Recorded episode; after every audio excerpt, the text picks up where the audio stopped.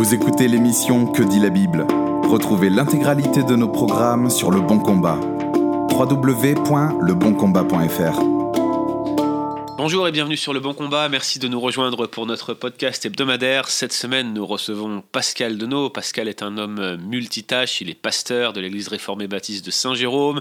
Il s'occupe du blog Un héros dans le net. Il est animateur sur la station de radio C'est FM. Plein de choses que fait notre ami Pascal. Très occupé, donc il nous donne le privilège d'être avec nous aujourd'hui. On va lui poser une question euh, qui le concerne directement. En effet, la question que nous voulons lui adresser aujourd'hui, c'est celle de la confession de foi. Cher Pascal, tu es réformé baptiste dans une église confessionnelle. Moi-même, je suis plutôt de tendance réformée baptiste, euh, je suis plutôt calviniste, mais jusqu'ici, je n'ai jamais fait partie d'une église confessionnelle qui, qui adhère explicitement à une confession de foi. Ma question pour toi va être la suivante. Quelle est la plus-value d'adhérer à une confession de foi? Est-ce que c'est vraiment nécessaire? Qu'est-ce que ça t'apporte? Est-ce qu'il y a des points négatifs? Globalement, dis-nous tout ce que tu peux nous dire sur une église confessionnelle.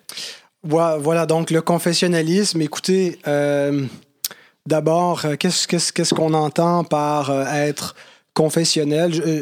Ce n'est pas absolument essentiel à mes yeux pour euh, être sauvé, là, ou faire partie d'une église. Amen. Euh, mais je, je crois que l'approche confessionnelle est certainement celle que je, je- je préconise pour la vie d'église locale et certainement pour euh, une collaboration euh, dans le cadre d'une association formelle d'église. Mais donc, beaucoup de gens, je pense, s'identifient avec la, la pensée calviniste, la pensée réformée. De manière assez large, sans nécessairement être confessionnel. C'est-à-dire que euh, on prend, on laisse plus ou moins certaines doctrines euh, qui, qui nous plaisent dans la, la, grande pensée réformée. Euh, alors, tandis que lorsqu'on est confessionnel, c'est que euh, on s'engage à confesser de manière beaucoup plus substantielle un système de doctrine euh, qui est défini à l'intérieur des grandes confessions de foi. Alors, dans la, famille réformée, il y a, différents, différentes traditions, mais généralement, on peut diviser euh, assez bien en deux les, les confessions de foi. Il y a soit euh, les trois formulaires d'unité qui sont euh, la confession de foi. euh, C'est une bonne question que j'ai- su la réponse, cher Pascal. ben, non, mais la, la- la confession de foi belge, mais je je suis juste pas certain. Belgic Confession. Ouais, c'est ça, la confession de foi belge. Les canons de Dort et le catéchisme d'Aldelberg. Voilà. Et ça, généralement, c'est plutôt euh, la tradition Dutch, peut-être. Et, mais il y a plutôt la, la tradition anglo-saxonne, qui est les standards de Westminster, la confession de foi de Westminster et les, les équivalents chez les baptistes, qui est la deuxième confession de foi de Londres. Euh, alors, moi, c'est la confession à laquelle euh, j'adhère. Donc, euh, c'est que notre théologie, en gros, elle est, euh, elle est très définie. Euh, on ne fait pas seulement qu'adhérer à des grandes lignes de la foi protestante euh, en laissant euh, beaucoup, beaucoup d'ouverture euh, une fois qu'on a mis les grandes lignes, puis pour le reste, euh, on verra. Mais euh, on essaie de, confesser de manière aussi substantielle que possible les, points de doctrine. Et donc, là, parmi les, les différentes approches confessionnelles, il y a différents degrés de confessionnalisme. Il y a les plus stricts qui exigent une confession plénière, une souscription plénière à une confession de foi, ou il y a des, il y a des approches un peu plus ouvertes qui croient que bon, on peut reconnaître une confession de foi un peu dans son ensemble comme un système doctrinal, sans nécessairement exiger qu'il y ait euh, une, souscription plénière à la confession. Moi, ce que j'y vois davantage, davantageux à cette approche, c'est il me semble que puisque l'unité dans une vie d'église doit être une unité qui est basée sur la vérité, euh, l'approche confessionnelle facilite beaucoup euh, le, dialogue entre croyants, entre croyants d'autres confessions et euh, pour atteindre l'unité euh, vers laquelle les chrétiens doivent tendre. Certains vont dire les confessions de foi divisent. Moi, je crois que c'est le contraire. Euh, elles permettent de clarifier les choses euh, et de déterminer dans quelle mesure des gens de différentes confessions peuvent travailler ensemble. Alors, plutôt que de brouiller les frontières, puis on ne sait pas trop où on se trouve, vous savez, c'est un petit peu comme euh, l'image des, icebergs. On voit les pointes sortir de l'eau, et, mais il y a beaucoup sous l'eau, et puis là, il y a une collision entre les deux icebergs, et on n'arrive pas à se rapprocher parce qu'on n'a pas euh, mis au clair, au-dessus de l'eau, ce qu'on peut voir, euh, nos présupposés, notre compréhension. Donc, il me semble qu'en étant confessionnel, ben, euh, c'est beaucoup plus facile de savoir où l'autre croyant, tout en reconnaissant qu'il est un frère, euh, où il, se tient et là où on a des, des, des, points de vue différents sur certains points de doctrine. Et donc, il n'y a pas d'ambiguïté à ce moment-là. Est-ce que vous, vous est-ce que tu te positionnerais plutôt sur une approche plutôt ouverte de la confession de foi ou plutôt plutôt euh, strict? Alors, ça dépend euh, dans quel contexte est-ce que euh, il faut appliquer la confession de foi. Pour nous, dans notre, notre église locale, on est confessionnel, mais on n'exige pas que les gens, pour être membres de notre église, soient des réformés baptistes. Ce qu'on veut, c'est qu'ils soient des chrétiens nés de nouveau, qui, qui, confessent le nom du Seigneur et qui vivent en obéissance.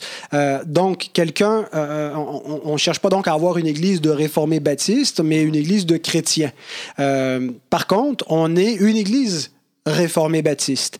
Euh, Qu'est-ce que ça veut dire concrètement? Ça veut dire que euh, lorsque quelqu'un euh, approche l'Église et qu'il voudrait euh, en devenir membre, il dit on aime euh, l'enseignement qui est ici, on aime votre approche, la centralité de la parole de Dieu, la prédication expositionnelle, euh, on leur fait lire la confession de foi. Euh, voici ce que nous croyons, voici où nous nous tenons. Comment, comment nous comprenons les Écritures. Lisez ce document et voyez euh, dans quelle mesure euh, vous êtes en accord avec notre point de vue sur la doctrine du salut, sur la doctrine de l'Église, sur la question du mariage, sur la question de, de l'eschatologie? Alors, il y, a plein de points de doctrine qui sont là. Euh, et donc, une personne pourrait dire, écoutez, moi, je, ne suis pas convaincu, par exemple, de la doctrine de la prédestination. Par contre, j'aime j'aime l'Église qui est ici, j'aime les gens, et puis est-ce que je peux quand même faire partie de votre Église? Eh bien, euh, on, dirait à une telle personne, si elle reconnaît que c'est notre position et qu'elle s'engage à respecter la confession de foi, même si elle ne partage pas tout ce qu'elle enseigne, et, de, de, se soumettre, de ne pas euh, créer de, de, vagues à l'intérieur de la vie d'Église en enseignant des choses contraires, en véhiculant des choses contraires ou en étant mécontent lorsqu'on enseigne des choses de manière euh, en harmonie avec notre confession que la personne refuserait, bien, si la personne peut vivre comme ça, elle est bienvenue. Alors, elle, elle, elle ne, ne, souscrit pas pleinement, elle prend exception sur certains points de doctrine, mais euh, elle fait partie d'une église qui est dans son ensemble, réformée baptiste. Euh, par contre, c'est différent quand vient le temps de nommer des officiers. Hmm. Alors, surtout, c'est des officiers qui vont enseigner. Des Je suppose que par officier, tu entends responsable d'église, ancien. Voilà. Alors, ben, il y a deux offices dans le Nouveau Testament, deux offices bibliques, celui de diacre et celui d'ancien. Euh, et donc, euh, les anciens ont la, la, la tâche d'enseigner, de surveiller l'église, d'assurer la bonne direction. Et donc, euh, le, le, niveau de souscription euh, pour un ancien va être plus élevé que pour un simple membre. Hmm. Un ancien euh, pourrait prendre certaines exceptions face à la confession de foi, mais ça devrait être examiné à la lettre. C'est sûr que si un membre arrive, quelqu'un arrive puis il dit moi je suis pas d'accord du tout avec votre confession de foi puis il rejette tout en bloc, ben on va lui dire écoutez peut-être qu'on n'est pas la meilleure église pour vous, mais si c'est une exception par-ci par-là euh, et, et qui s'engage à, à, ne pas compromettre l'unité, alors, je crois que ça, facilite les choses. Plutôt que de présumer que la bonne entente, puis qu'on on pense qu'on pense tous pareil parce qu'on est chrétien, puis qu'on a le même esprit, qu'il n'y aura pas de chicane, en mettant clairement une confession de foi, on arrive beaucoup plus à atteindre l'unité dans l'Église, entre les croyants. Il n'y a pas de surprise, on sait à quoi s'en tenir, et d'exiger que les enseignants euh, y souscrivent de manière plus substantielle, également assure une plus grande cohérence dans la direction et dans l'enseignement. Dernière question, Pascal. Au-delà de l'unité entre les personnes, au-delà de la relation qu'entretiennent les membres, de la clarification qu'une confession de foi apporte, euh, quel danger tu verrais pour une église qui n'est pas confessionnelle et qui est relativement, euh, j'allais dire, relaxe par rapport à la confession. Tu vois, aujourd'hui, toutes les églises ont une confession de foi, bien sûr, mais souvent elles se limitent à une dizaine de points, voire moins. Euh, des grandes affirmations de la foi chrétienne que beaucoup de chrétiens, même parfois des non-évangéliques, pourraient signer, et on s'en contente. Euh, est-ce que tu vois un danger, notamment en termes de relativisme doctrinal pour ces églises? Oui, ben justement, ce point-là, je pense qu'il y, a un danger de euh, d'aller vers une forme de relativisme. Je dirais aussi que le, une des approches modernes euh, des, ceux qui sont plutôt biblicistes, même parmi les théologiens assez orthodoxes, qui ne sont pas confessionnels, euh, vont, euh, vont, vont, vont, vont avoir une théologie systématique un petit peu moins, moins définie, qui ouvre la porte, là, j'ai l'impression, à une, une, une, nouvelle parfois de nouvelles compréhensions ou une redéfinition de certaines doctrines chrétiennes. Euh, je peux prendre simplement un exemple euh, contemporain tout le débat euh, dans les, milieux réformés sur la doctrine de l'impassibilité divine. Euh, comment est-ce que Dieu euh, entre en relation avec les créatures et jusqu'à quel niveau ou est-ce que Dieu change ou ne change pas du tout? Est-ce qu'il est en réaction face à nous ou, comment comment est-ce qu'on explique donc le, rapport entre ce Dieu infini et éternel et, une créature finie et temporelle? C'est une question qui avait été clairement comprise au fil de l'histoire de l'Église. Et je dirais que l'approche euh, moderne de beaucoup de théologiens qui sont généralement très orthodoxes sur beaucoup de points de doctrine, mais qui ne sont pas, qui n'ont pas une approche confessionnelle, euh, qui pour qui ça importe peu de rester en, en continuité avec la tradition de l'Église et au diapason des confessions qui les ont précédés et qui veulent plutôt simplement s'en tenir à, à, la Bible euh, et, et, et euh, un petit peu avec la tendance euh, la Bible sans les confessions, sans la tradition.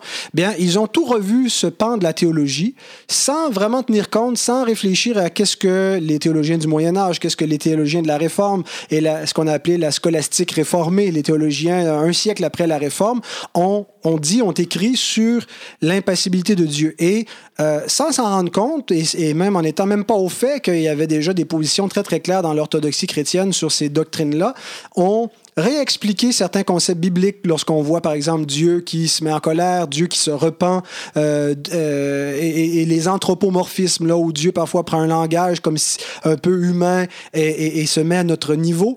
Bien l'Église euh, du passé, l'Église qui nous a précédés, a, a, avait statué des choses très très claires, très très précises sur ces questions.